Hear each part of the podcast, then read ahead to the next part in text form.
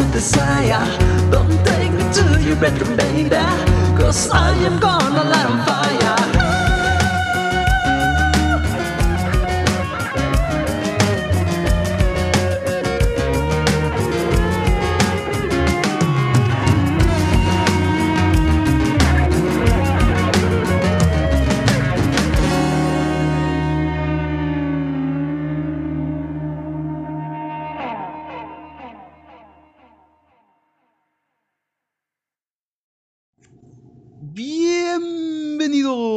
A De 3 a 3, tus minutos de entretenimiento y cultura.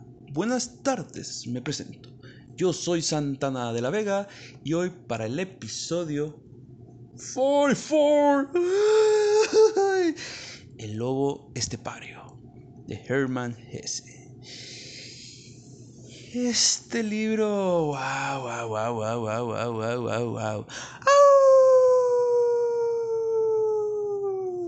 Nos hace un llamado para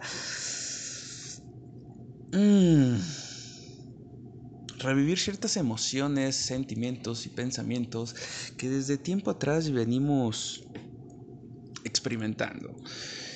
Un libro que yo creo que ya iba por el año ahí en donde me lo prestó mi primo, pero no había llegado el momento para darnos la oportunidad de saborear esta lectura, de disfrutar este tremendo libro. Pero hoy en día llega.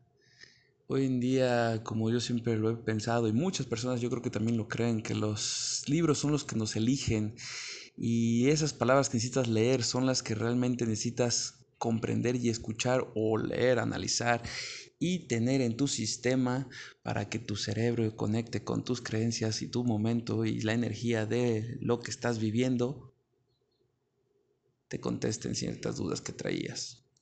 Y así es como me ha pasado en los últimos episodios, donde no les platiqué, pero con la bailarina de Auschwitz hasta me enfermé. Tres días donde me sentía muy mal porque la angustia de la autora me, me llevó a ese a experimentar esas sensaciones donde mi cuerpo reaccionó a lo que se estaba leyendo.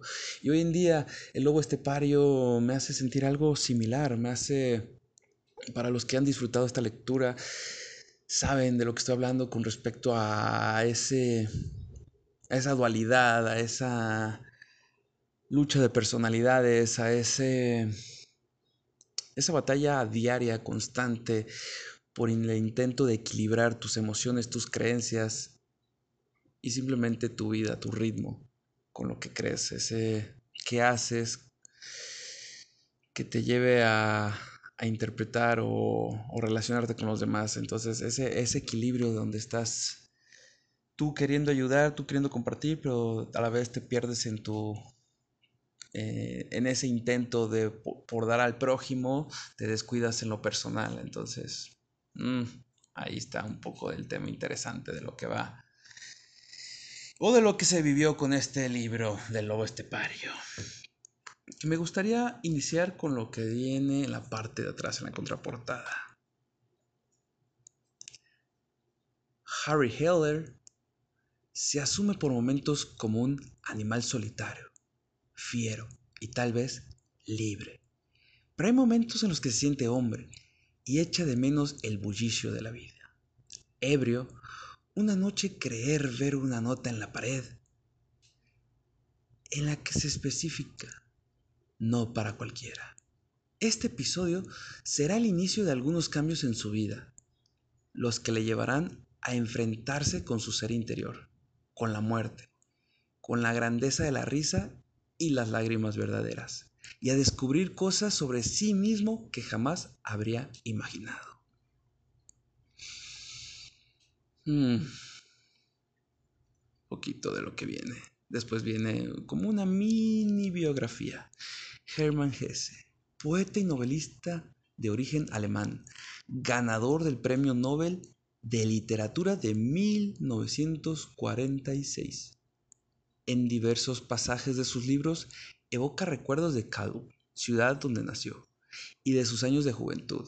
Siddhartha, Bajo la Rueda, y Demian se encuentran entre sus novelas más destacadas. Ok. Aquí un pequeño punto interesante para comentar que cuando ganó el premio Nobel ha sido con su con la novela que se le puede decir cómo se podría llamar o sea escuché muchos como documentales y no reseñas sino como críticas y ahí estuve viendo como información de gente y expertos en la literatura que hablan al respecto o comentan sobre Germán Hesse y no tengo la dicha de leer esa obra, pero pues está interesante que la fue la que publicó, o fue su última novela, mejor dicho, El juego de los avalorios, donde la publica en 1943 y tres años después con 69 años, gana el Premio Nobel de la Literatura. Que es como la, la novela más compleja que hizo, pero que es pues, tal cual. La que fusiona todo, toda su creencia, todo su ser, todo lo que él predicaba, creía. Vamos a meternos un poquito al autor. Como ya lo escucharon, novelista y poeta alemán, que nació allá en la Selva Negra de Alemania, que en 1891 se escapó del seminario donde su papá, que fue misionero protestante, se escapó del, del seminario, se metió a los cursos de aprendiz como mecánico y después estuvo trabajando en la torre de reloj, en Refot. Eh, en la fábrica de relojes fue cuando estaba en Tübingen y Basel. Después se puso a vender libros y ahí aprendió todo ese arte con respecto a, a esos bellos textos, cómo se maquila, cómo se cuidan, cómo se trabajan. Y ahí empezó a escribir poemas y prosa. Un hombre de fe y religión, pero con esa forma donde tiene un puente entre el occidente y el oriente con respecto a las creencias divinas, con una filosofía de encontrar a Dios que la representa en Siddhartha. Siddhartha, una obra magnífica que yo tuve la oportunidad de leer cuando estaba escribiendo El misterio de la S. Y wow, con esa novela me gustaría después para este podcast volverla a leer y hacer todo un episodio al respecto. Después estuvo, fue, eh, hay que comentar que pues parte de su crecimiento, de su marudez, de, cuando ya era hombre, pues le tocó vivir las dos guerras mundiales, la Gran Guerra y la Segunda Guerra Mundial, donde fue sol, él no fue soldado, pero ¿qué le, le tocó dar? Ah, sí, se, alistó, pero porque tenía ahí como algo de los pies y, por ciertas cosas no pudo estar como de en la infantería y le tocó estar como a los prisioneros o los resguardados o alguien de esos fue cuando les tocó como ayudarlos. Ahí era como su, su misión, pero él siempre estaba como en contra de la guerra y desde antes de la guerra ya tenía como problemas con todo el partido político del, del nazismo y con todo esa, ese nuevo régimen y gobierno. Sí fue como de los autores señalados y marginados por el cual se tuvo que ir a Suiza. Después se nacionalizó, nacionalizó suizo y ahí estuvo hasta su muerte tuvo muchos viajes y todo, era, era atleta y demás, pero tuvo dos matrimonios, pero así fue donde terminó en Montagnola. Montagnola, allá en Suiza. Que hoy en día su, su casa es un museo. Y, y como ya les había comentado, o sea, parte de que estaba como tachado junto a otros autores, este, sus publicaciones y, lo tenían vetado. Pero aún así no le fue impedimento para que en 1904, mucho antes de que fuera, porque ahí era más reconocido, y todo inicia en 1904, donde su primer éxito, la novela Peter Kamensin, hace como el boom y ahí donde se casa con María Bernoulli, que se van al lago Constanza, tienen tres hijos. En 1911 estuvo por Asia, en 1912 estuvo por Berna y ahí fue donde después agarra como... Él tuvo muchos momentos como de depresión y estuvo muy ruda, como por lo que escucha en sus biografías que, escuché y, vi. Pues como todos, ¿no? Tenemos nuestros problemas, pero él encontró como ese punto para sacar todas las cosas y problemas o crisis existencial que tenía en sus obras, que es parte de eso.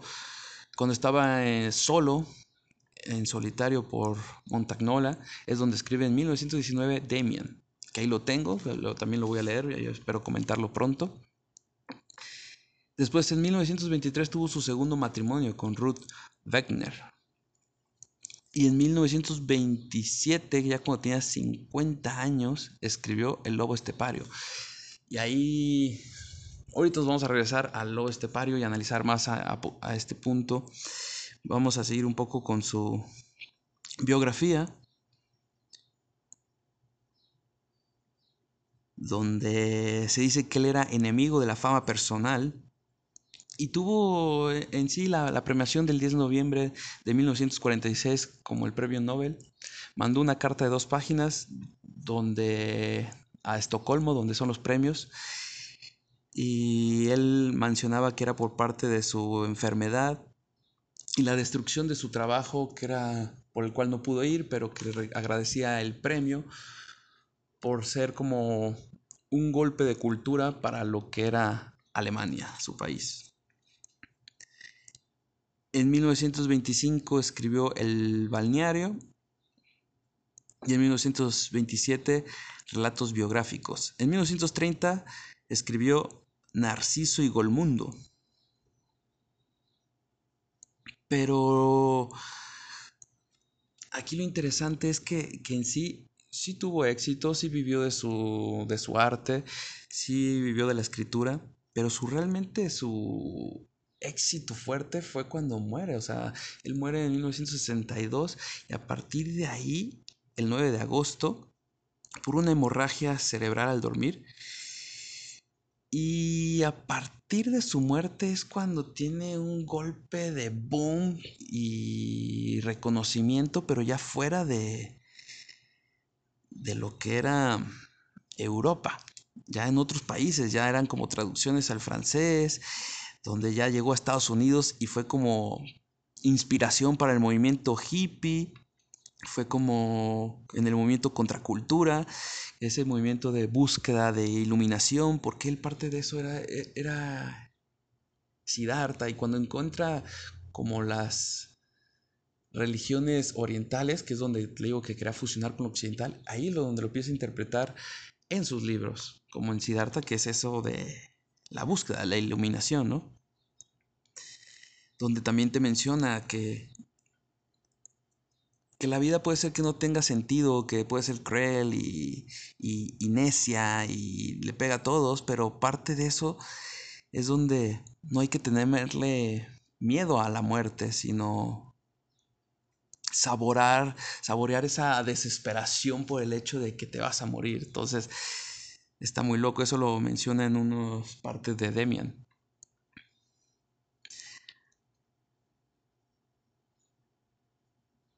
Arrancar el sinsentido es lo único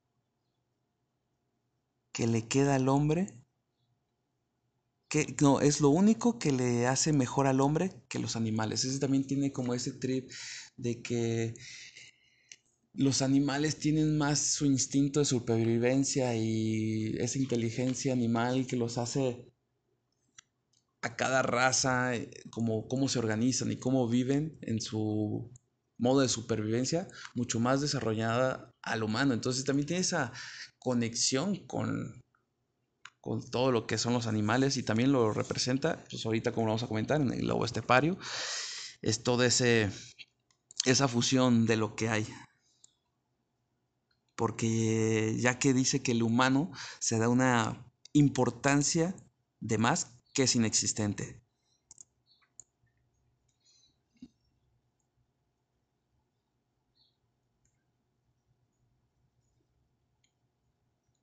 Que lo importante es aceptar la finitud, donde dice que en el occidente se está intentando y, eh, intentando y jugar a ser Dios. No aceptas tu finitud, no aceptas la muerte, estás como siempre queriendo ver cómo ir más allá y en cambio en el oriente es es una aceptación a que es parte del proceso y es como el entrar a la otra vida. Y también uno de sus mensajes más claros es como se puede ser, ser, ser espiritual sin, sin tener y estar como muy apegado a una religión, sino tú en qué crees, cómo fusionas todo lo que has vivido, de lo que has aprendido de diferentes culturas y religiones, y sobre eso hacer tu propia espiritualidad, que eso te lleva a un progreso interno y externo. Entonces, ya que como en el pensamiento occidente es más por por una, ¿cómo lo menciona? Como desorientación, que es al cual uno intenta hacer Dios. Un poco del marco histórico de lo que son sus obras, pues es en el periodo de aislamiento que tuvo en 1924, donde tuvo cierta desconexión social una desconexión con todo que casi lo lleva al suicidio. Y es por lo que esta obra, El Lobo Estepario, se, se dice que es él, así como Harry Haller, que es el protagonista, Herman Hess, HH, HH. Entonces, como esto es como una representación de lo que él vivía antes de cumplir a los 50, porque parte de cómo inicia esta obra es eso, como a los 47 años dice, cuando llegue a los 50 yo pienso que me voy a quitar la vida, y es interpretando, o se dice pues que la interpretación de que él estaba considerando el, el suicidio.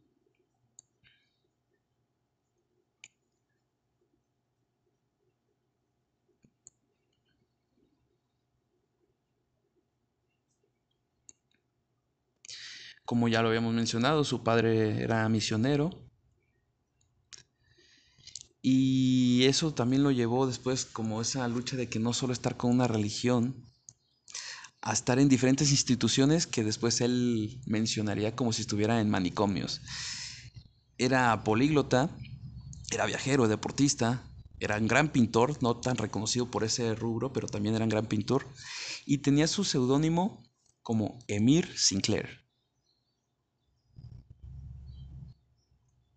Y, como ya lo había mencionado, promotor de la moda oriental.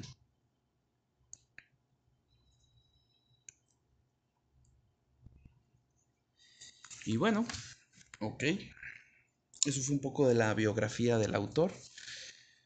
Ahora sí. Hablemos un poco de esta obra. De esta obra donde para empezar, les, les platicaba de esa cierta conexión que yo tengo como simplemente con el título. ¿Por qué? Y al leerlo lo descubrí con más interés y conexión con respecto a los pequeños temas, o al menos en mi creencia y desde mi perspectiva, como el animal de poder que tenemos.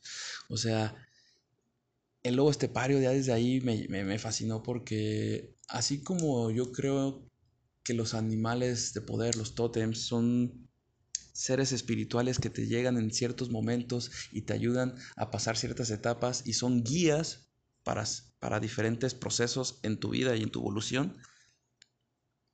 Así considero que he tenido diferentes animales de poder.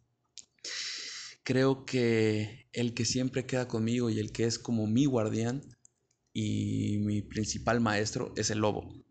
Entonces ya desde ahí tenía cierto interés, pero volvemos a lo mismo, no me sentía como preparado para conectar con la, con la lectura. Llegan diferentes procesos, creo que ustedes me han conocido en mi evolución a través de ya casi dos años con el podcast. Y voilà, o sea, hoy llega este libro, bueno, prácticamente hace unos días, y en cuatro días, como lobo, me lo devoré porque Inicia, inicia con el hecho donde se presenta a Herman, a a Harry Heller, que está por en una etapa de crisis existencial donde renta un cuarto Y desde ese cuarto deja unos escritos donde el sobrino de la que le renta es quien platica la historia, después de comentar un poco cómo se lo veía antisocial, con un interés profundo sobre lo intelectual, con infinidad de libros, pero que a la vez, pues, por la forma en cómo llegaba, siempre llegaba como a altas horas de la noche y algo alcoholizado. Entonces, así inicia con la presentación del personaje, un poco en esa crisis, en esa donde como a través del saber más le hace tener más dolores de cabeza porque en ese grado o intención o búsqueda de lo espiritual se fue perdiendo y dejó como lo cotidiano, o sea, que también, ¿en dónde está la balanza? ¿Dónde está el equilibrio? Y ahí es donde entra lo interesante, o sea, la evolución de la historia del libro es como ese ser que según eso era de alto conocimiento, muy intelectual, en un grado elevado de espiritualidad, o esa era su intención, realmente lo que estaba sintiendo era depresión y esa soledad era más por un desinterés de la vida. Y está muy, muy loco porque ¿a cuántas personas no les ha pasado eso? Que estás intentando hacer un crecimiento más allá de lo económico, sin de lo familiar, sino en ese crecimiento personal por ponerlo en una palabra espiritual, y te pierdes. Te pierdes al creer que tanta sabiduría o conexión divina con uno mismo te, te lleva a no poder ver y diferenciar lo que es la palabra del ego, donde crees que tener una superioridad falsa pero tú te la crees y esto te lleva a hacer otras acciones inconscientes donde te lleva un distanciamiento y te lleva a hacer como esas luchas mentales, que aquí lo representa excelente en la primera parte. Después es como en su interés por reconectar, donde lo que le llama la atención, así como a mí que yo les platico que es el título de El lobo estepario, Simplemente el hecho de que el lobo y en mi. En el libro que me prestaron la portada de la mirada de mitad humano, mitad hombre, mitad humano, mitad animal, las, los, los, dos, ambos ojos están así, wow, desde ahí me llamó la atención. Entonces ahí, eso es como en esta realidad lo que a mí me pasó, pero en la, en la obra te lo platica como cuando llega y ve como teatro mágico, no para cualquiera solo para locos. Ahí es como algo que le llama la atención en una persona X que va pasando con su carretilla, que lleva las prisas y le dice, ¿qué? ¿Dónde vas? ¿Dónde vas? Y nomás le da un folleto.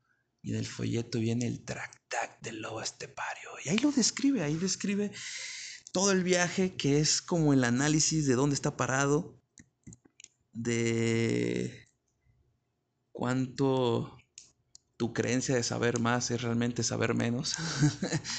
y cómo lo que al principio te lo presentaba como dualidad, que él te habla de la lucha, de que ese lobo es esa como representación de ese animal interno, de todo, que las decisiones que se dejan llevar por instinto, por el lado reptiliano y no con el lado razonable. Y trae esa lucha de que en la infancia él era muy así, muy, muy liberal y, se dejaba llevar por todo lo, lo se dejaba hacer por la pasión del momento, sin pensar tanto las cosas. Y ahorita que está más como en el puro pensar, pensar, pensar, pensar, ya no actúa tanto. Entonces, te lo presenta en eso, como uno va creyendo que es como la dualidad y no solo es dualidad, no solo es el instinto animal y el, la conciencia y lo espiritual, sino dentro de esa balanza, de ese equilibrio, hay infinidad de, de personalidades. No solo tienes esa dualidad, sino esa dualidad está conformada por miles de seres que viven en tu ser, ¿no?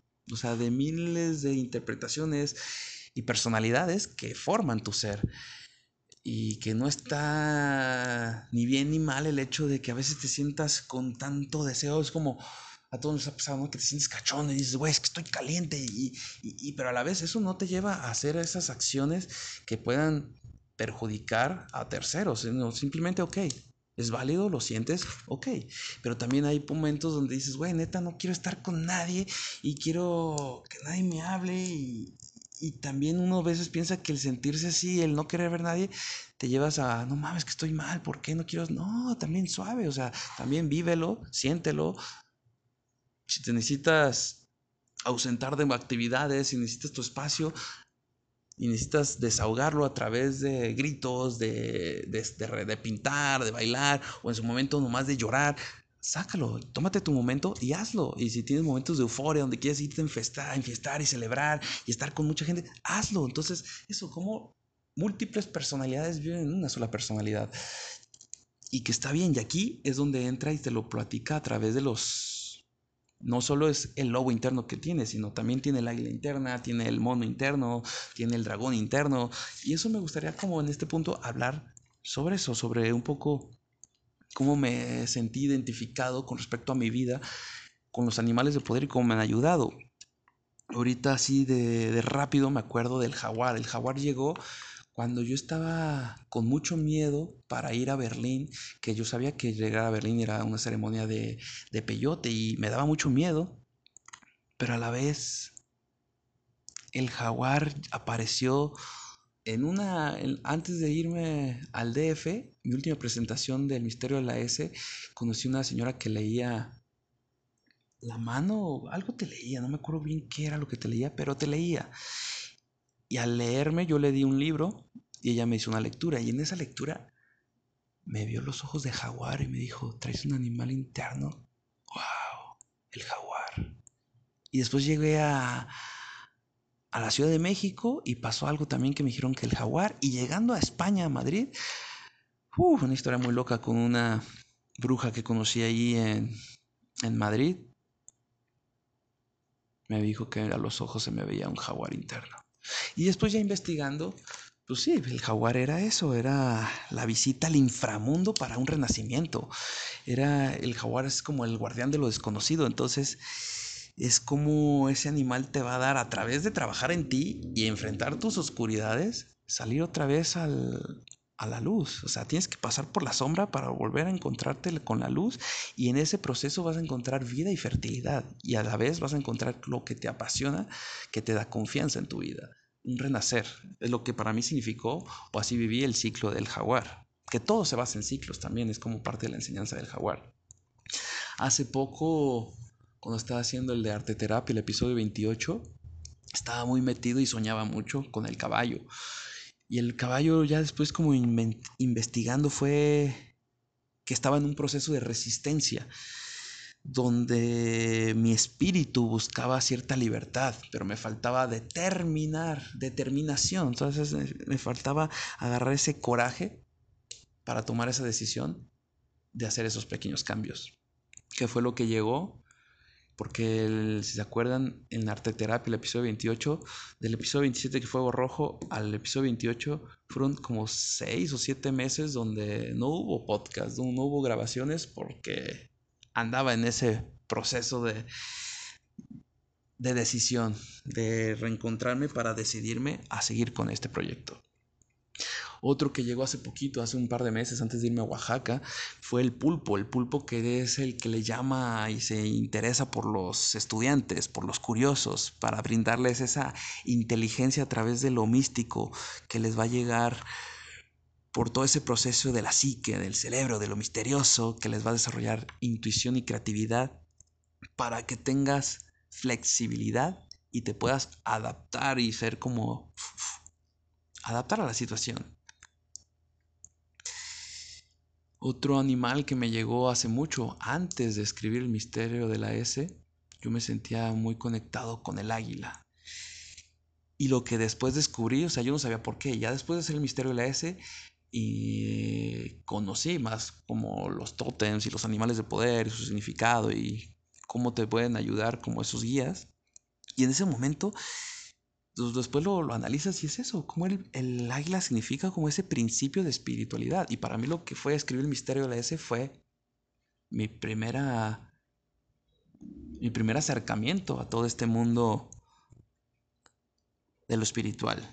de la energía, de creer en las energías, porque ya traía ciertas dudas, pero era eso, eran dudas sobre creo o no creo en lo místico, en, la energía, en el universo. Y el misterio de la S fue lo que me dio, fue abrir la puerta a ese viaje interior que me da la oportunidad de conocerme y empezar a conocer muchas cosas que a la vez el águila representa esa sabiduría y valentía, porque a la vez del estar en las alturas es como esa conexión con lo divino. Entonces para mí escribir Misterio de la S fue conectar con mi parte divina que a la vez se proyectó en un libro.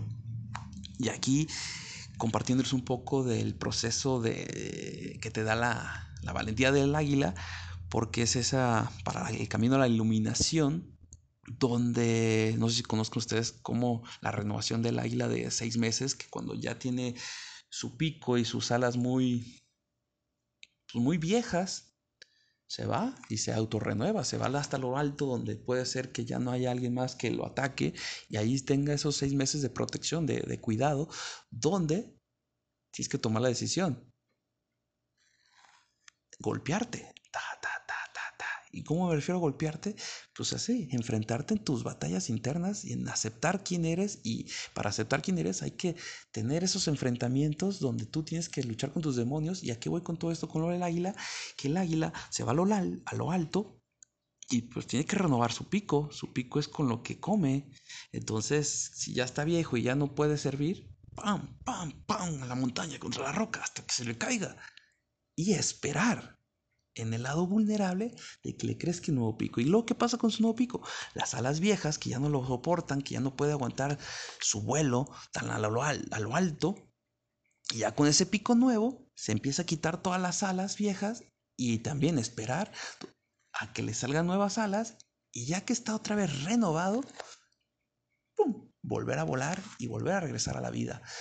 Y hacer lo suyo, volar a lo alto. Entonces eso está muy loco, como los animales te presentan, tienen significados. O sea, si ustedes están empezando a, soñar con ciertos animales o que ven películas donde hay un animal que se les repite una y otra vez, o van a la calle y ven pósters o cosas, o, ven en sí el animal, ojo ahí, los invito a que investiguen qué significa eso y qué enseñanza o en qué tienen que trabajar en esa etapa de su vida se van a sorprender con lo maravilloso y la oportunidad de conocerse que van a tener si ponen un poco más de atención en esas cosas.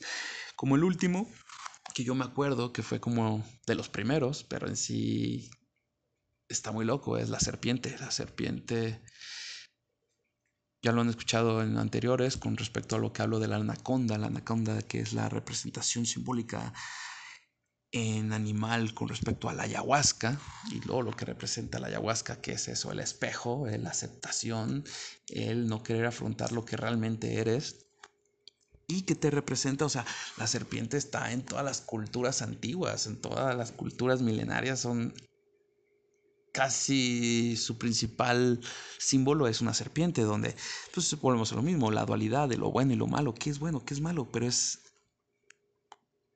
como la cola en sí, los primeros símbolos es el uróboros, entonces como el significado de autocuración y a la vez la inmortalidad que te da la transmutación, o sea que a través de ese proceso puedes transmutar.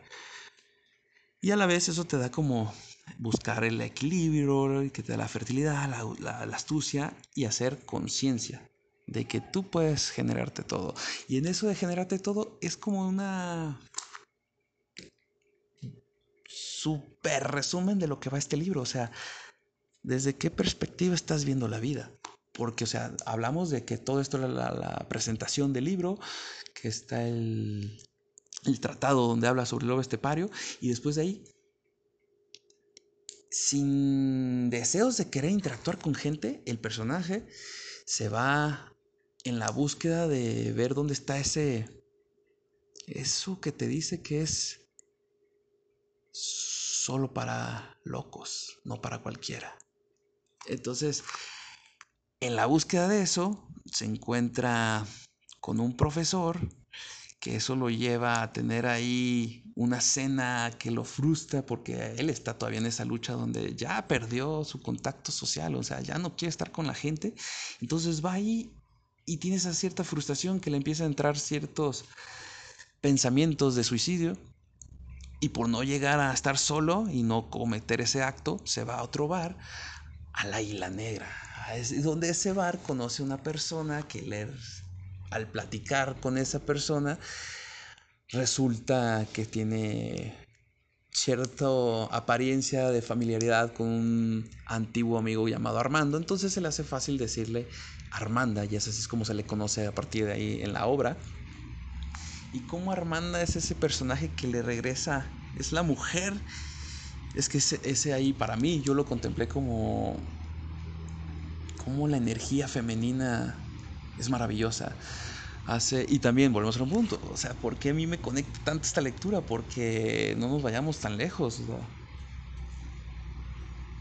En plena pandemia, yo creo que hace año y medio, yo tuve una ausencia de energía femenina y me estaban entrando muchas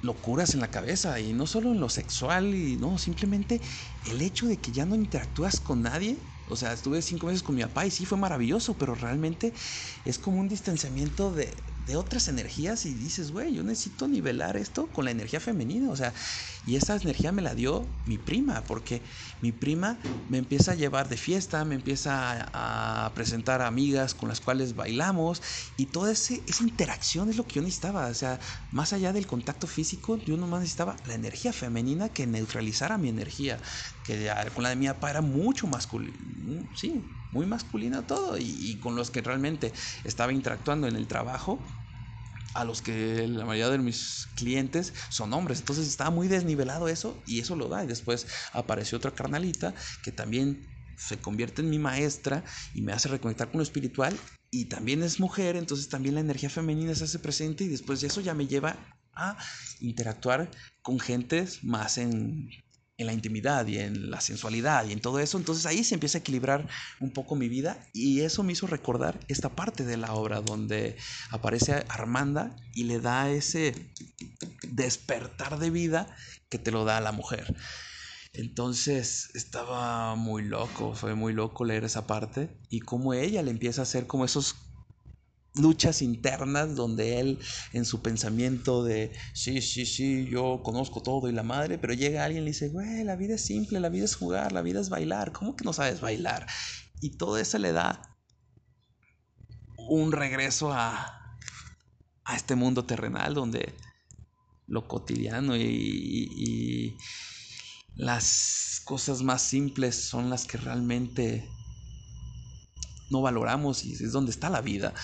Y, está bien loco porque eso es lo, que lo lleva a esa parte de la lectura que después ese personaje le lleva a conocer a otros personajes que le hacen sentir realmente la vida, o sea, volver a tener esa sensualidad, volver a tener esa locura y lo lleva a conocer a María y después lo lleva a conocer al saxofonista Pablo, donde él pues, estaba muy peleado, que si no era la música clásica, donde Mozart, y todos sus artistas de lo clásico.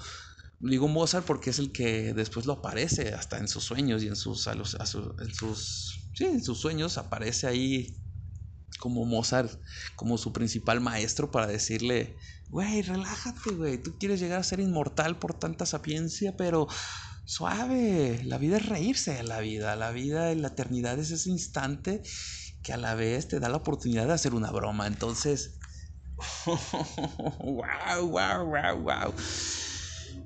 Y está muy loco. Que ese saxofonista eh, si les dije el nombre de Pablo, ya ni me acuerdo si les fusioné el nombre o no, si se los cambié, pero bueno, el punto es que ese saxofonista es quien le da como la apertura, dice, yo tengo un teatro mágico, ¿quieren venir? Pero no es para cualquiera, hay que perder la cordura para entrar. Y ahí ya se entra a una parte eh, fascinante en el libro, donde ya empieza a ser como pequeños, pequeños cuentos dentro del libro, donde ese ese,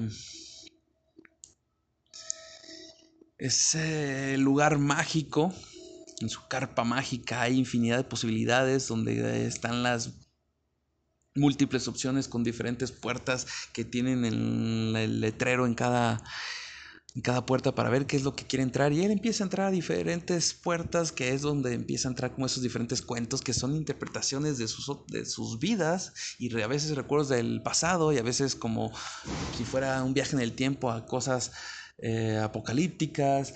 Y es fascinante, es fascinante cómo ya te lleva a un desarrollo donde empieza a vivir la vida, empieza a dejarse sorprender por la vida, empieza a fluir con la vida y, se vuelve exquisita la lectura, la forma en cómo lo narra, la simbología que cada uno le quiera dar, las interpretaciones que mejor dicho le queda, cada uno le quiera dar, es increíble y es una oportunidad de realmente saborear la vida como tú quieras y cómo la quieres contemplar, ¿no? Entonces ahí se vuelve, también vuelvo a sentir como esa conexión con el libro. ¿Por qué? Porque ya cuando empieza todo ese proceso, ya en el segundo año de pandemia, pues ya no estás como con la incertidumbre ni con la frustración, ni no, sino, güey, ok, está pasando, esta tragedia está pasando, esta crisis está pasando, pues ya está, o sea, son, cambiaron las reglas, ok, con estas nuevas reglas, ¿cómo las voy a usar a mi favor para realmente saborear el juego y cómo disfrutar el juego? Entonces, eso es más increíble porque es lo mismo, yo lo leí y en mi propia experiencia y en mi vivencia y en lo que acabo de pasar hace unos meses, tuve que hacer ese, esa aceptación de primero, de realmente ya no estoy donde estaba antes, ya tengo que dejar de un lado el papel de, de victimizarme, en el papel de que, ay, es que antes de la pandemia ya vendías un tanta, tanto, y ya tenía tantas cantidad de dinero que ya podía ir al vapor y podía dar una vida de comodidades y lujos que ahorita me están hasta costando a veces hasta pagar la renta. Entonces es donde dices, ya, güey, ya, deja eso, eso ya quedó atrás. Con esta nueva situación, ¿qué vas a hacer? ¿Qué vas a hacer? Entonces, estuvo rudo el cambio, estuvo rudo llegar a ese, mejor dicho, estuvo rudo el proceso para llegar a ese cambio de mentalidad donde, ok, ok, esta es la nueva realidad, va, vamos a darle, vamos a darle candela, vamos a sacar como las nuevas reglas a nuestro favor y ahí empezó a funcionar todo otra vez y hoy en día no es que diga, ya estoy en las comodidades de antes, pero al menos ya no vivo con las preocupaciones de hace unos meses. Ya me ocupo y hago que realmente esto que estoy viviendo funcione en el grado donde se pueda disfrutar y saborear. Y eso, estar lo más... Mm, ¿Cómo se puede decir? Mi intención de vivir el presente es más consciente. Así lo podría resumir en pocas palabras. A lo de hoy en día me siento. Y hoy me siento así con ustedes aquí platicando de esta obra que realmente se las recomiendo. Que Germán Gese, wow. Wow ahí sí tienen oportunidad de ver sus biografías y todo. Y para cerrar, pues quisiera hacer unas pequeñas lecturas, que aquí tengo las páginas, que ya estoy viendo y ya van casi 42 minutos. Y no les, o sea, fue nomás como mi experiencia de conexión con esta obra, pero me gustaría leerles un poquito.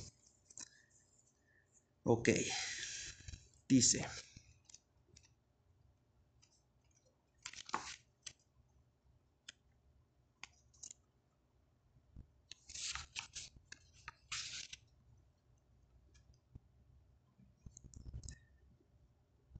Unas palabras de Haller me han dado la clave para comprenderlo así. Una vez después de una conversación acerca de las llamadas crueldades en la Edad Media, me dijo, esas crueldades no lo son en realidad. Un hombre de la Edad Media execraría todo el estilo de nuestra vida actual, no ya como cruel, sino como atroz y bárbaro. Cada época, cada cultura, cada costumbre y tradición tienen su estilo. Tienen sus ternuras y durezas peculiares, sus crueldades y bellezas. Consideran ciertos sufrimientos como naturales. Aceptan ciertos males con paciencia. La vida humana se convierte en verdadero dolor, en verdadero infierno solo allí donde dos épocas, dos culturas o religiones se entrecruzan. Un hombre de la antigüedad que hubiese tenido que vivir en la Edad Media se habría asfixiado tristemente, lo mismo que un salvaje tendría que asfixiarse en medio de nuestra civilización. Hay momentos en los que toda una generación se encuentra extraviada entre dos épocas. entre dos estilos de vida, de tal suerte que tienen que perder toda naturalidad, toda norma, toda seguridad e inocencia. Es claro que no todos perciben esto con la misma intensidad. Una naturaleza como Nietzsche hubo de sufrir la miseria actual con más de una generación por anticipado. Lo que él, solitario e incomprendido, hubo de gustar hasta la saciedad, lo están soportando hoy millares de seres. Hay un poquito de eso, que a través de cómo la evolución de la vida nos va llevando a diferentes momentos donde tu entorno a veces influye mucho en tu forma de ser. A ver. Dice, página 34, primer párrafo.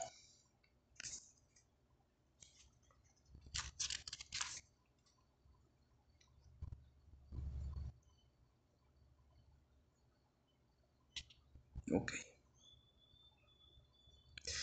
Busqué la pequeña y antigua taberna, en la que nada había cambiado, en la que nada había cambiado desde mi primera estancia en esta ciudad hace unos 25 años.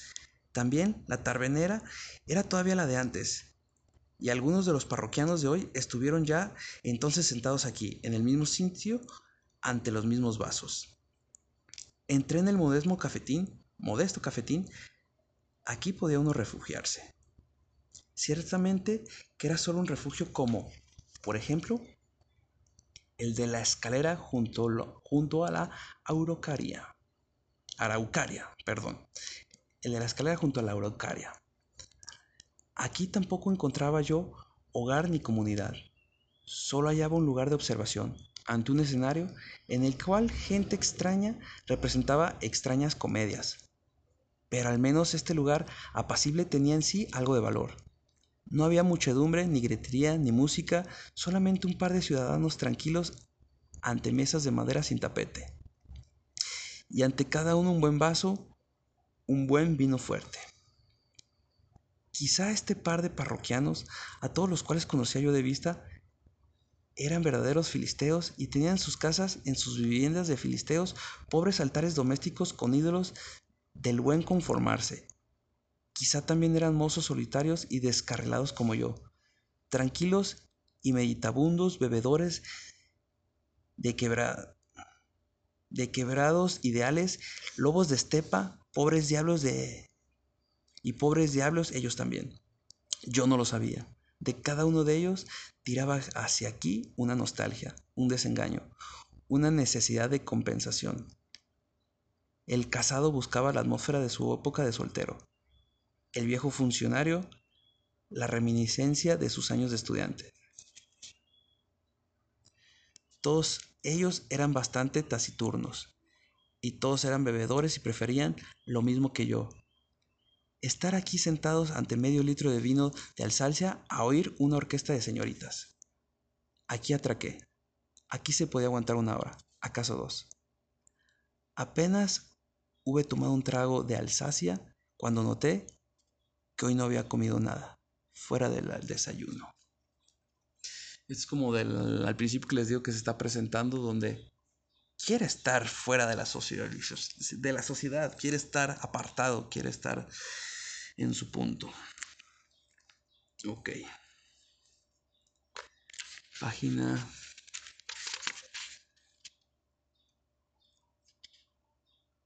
Ok, ok.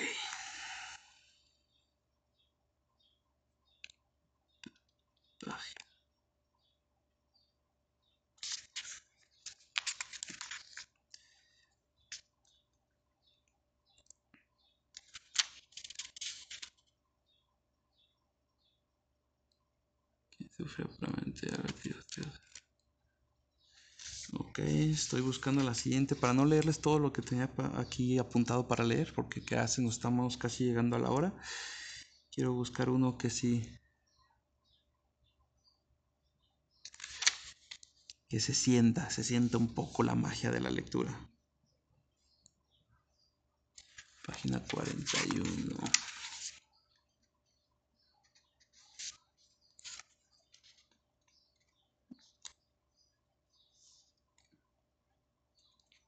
Pues el tractac.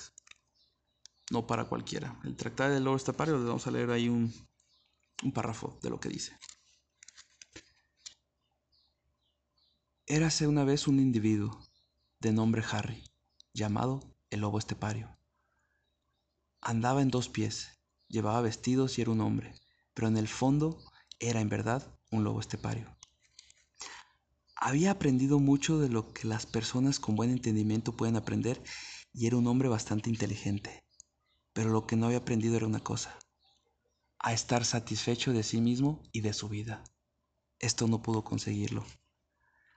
¿Acaso ello proviniera de que en el fondo de su corazón sabía o creía saber en todo momento que no era realmente un ser humano sino un lobo de la estepa?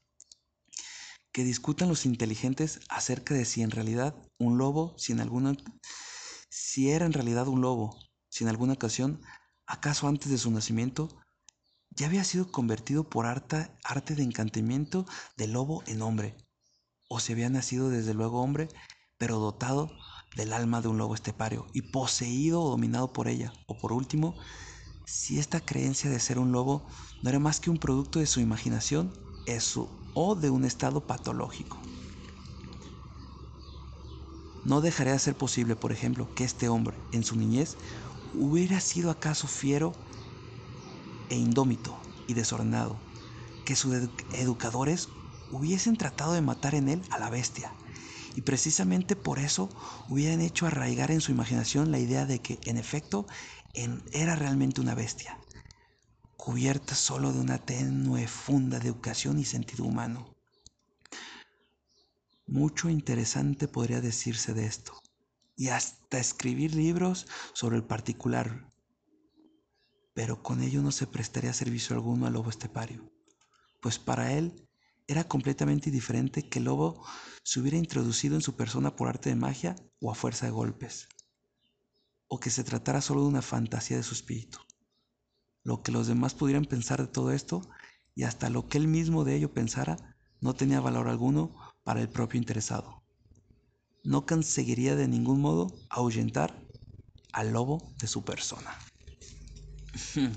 Ahí nomás lo que les lo que cómo inicia el tractac del lobo estepario, que es como lo que el librito folleto que le dan, donde él empieza la curiosidad para ir a encontrar al profesor intentando buscar a la persona que le dio ese folleto del teatro mágico. No para cualquiera. La entrada cuesta la cordura. ok.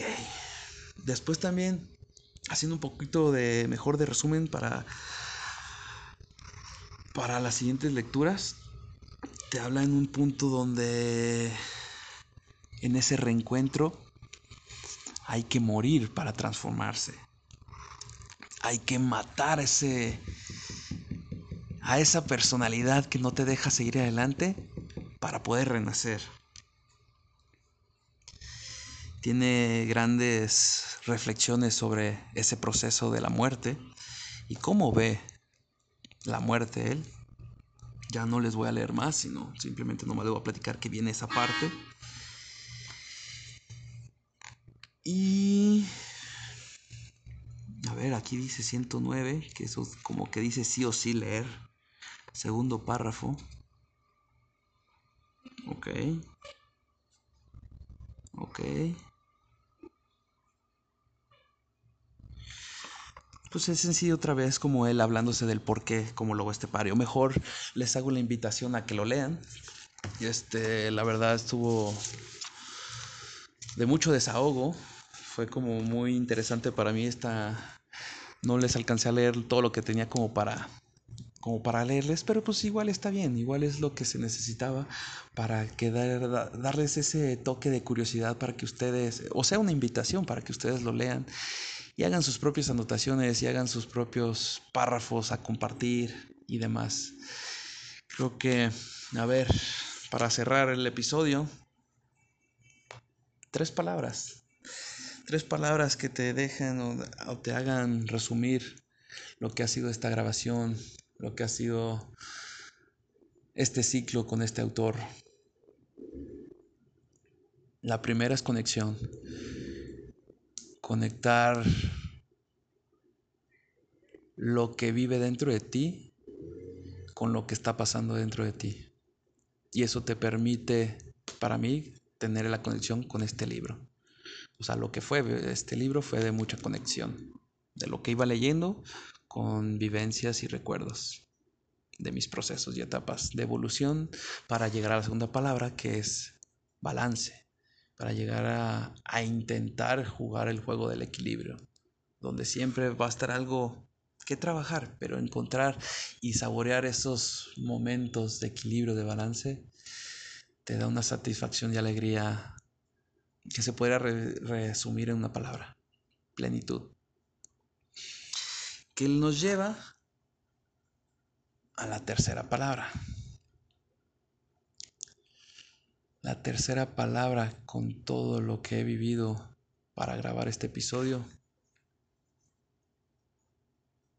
yo creo que va a ser grandeza. Grandeza por el hecho de que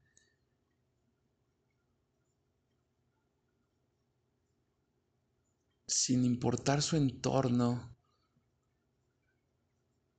sin importar que por muchos momentos estuvo como en esas crisis existenciales y considerar, considerar de gran forma y gran medida el suicidio, el autor superó varios puntos difíciles de su vida para dejarnos esta obra que yo le podría definir como un acto de grandeza en su vida, que nos lleva, o a mí me da la oportunidad de analizar, de reconectar, de ver qué tengo que trabajar en mi vida para encontrar ese equilibrio, esa conexión y poder crear una obra donde la gente, o simplemente que esta casi hora se lleve y se dé, o sea, se pueda compartir lo que ha sido su grandeza a través de mi esencia.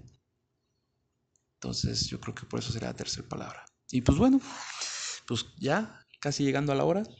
Les agradezco mucho por esta, por esta hora que me han regalado, que han decidido escucharme y en el cual hemos compartido, espero, una hora de gran aprendizaje, conexión y locura, donde esto, todo esto genera interés a leer esta gran obra. Y pues ya saben, ahí están los demás episodios por si quieren aventarse otros viajes de lo cual andamos tripeando. Se vienen otros más locos todavía. Y espero les esté agradando esta locura llamado de 3 a 3. Y esto fue un episodio más en de 3 a 3. Tus minutos de entretenimiento y cultura. Muchas, muchas, muchas gracias. Las redes sociales arroba de 3 a 3. Arroba Santana Vega el mío. Y pues ahí estamos. Que tengan un excelente día, noche o tarde. Bye bye.